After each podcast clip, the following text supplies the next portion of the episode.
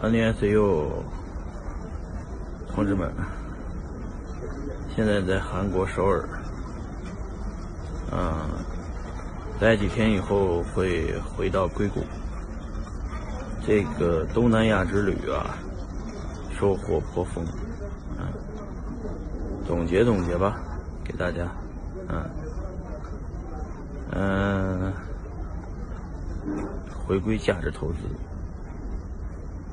只玩这个比特币，但是呢，建议年轻人玩，年纪大的人别玩。比方说大马大大马大爷就算了，一两个可以玩，多了就别玩了。就是大马呢，大妈大爷呢，年纪大了，折腾不起，嗯，对新鲜事物。这个很难接受，啊，就巴菲特老爷子也接受不了，更别说这个大爷大妈了。年轻人呢可以勇敢的尝试，但是呢，回归价值投资，不玩这个，尽量不要玩山寨币，尤其不要听信小道消息，哪怕是自己好朋友。跟你说发现什么什么机会了，哪怕是他他自己发了个币，然后呢还能控盘的，还跟你说要暴涨一百倍，要拉多少多少的，也别信啊！这个人性贪婪，要战胜自己的人性呢，就少玩这些山寨币。回归比特币呢，这事挺难做到的，很多人玩不成，玩不成。嗯，比特币这件事情的本质是什么呢？是是一个灰产行业离不了的一个东西。它是交易额大，流动性好，又匿名，特别适合灰产。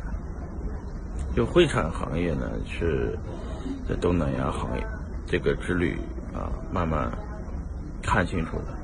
嗯，这个行业这个行业的从业人员上百万人，在东南亚，呃，尤其这个是华人这个群体，做的都是中国大陆的生意，呃，也都是中国大陆禁止的，甚至是已经明令禁止违法的生意，都可以在东南亚。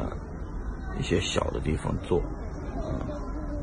我见了很多这样的人，因为这就像阴阳太极一样，有黑就有白，有白就有黑，越光线越强烈，影子就越黑，嗯，它是相辅相成的，甚至呢会出现一个这么一个很搞笑的现象，就是没有了。贼哪来的警啊？嗯，没有的匪哪来的这个？嗯，这个这个邀警察干嘛？嗯，所以说这个行业，这个理解了解了呢，他们以后发现，他们还是很需要比特币这个东西，在做藏匿财产、藏匿资金。所以说，中国一直也是在打击腐败，腐败这个行业呢。是长期存在的，从古到今都没有打掉，呃，全世界也一样，啊，法治的健全会让这个体系，呃，稍微变好点，但是改变不了本质，所以比特币这个行业呢会长期存在。现在发现的是收贿受贿都在用比特币，确实也是希望比特币走一些正途吧。但是往往走不起来，嗯，所以说灰产行业可能先用，这也是事实。希望以后大宗的交易，啊，就这个进出口贸易，也用比特币来结算，那可能是比特币的一个阳光之道。好，这是第一条，接着再聊第二条。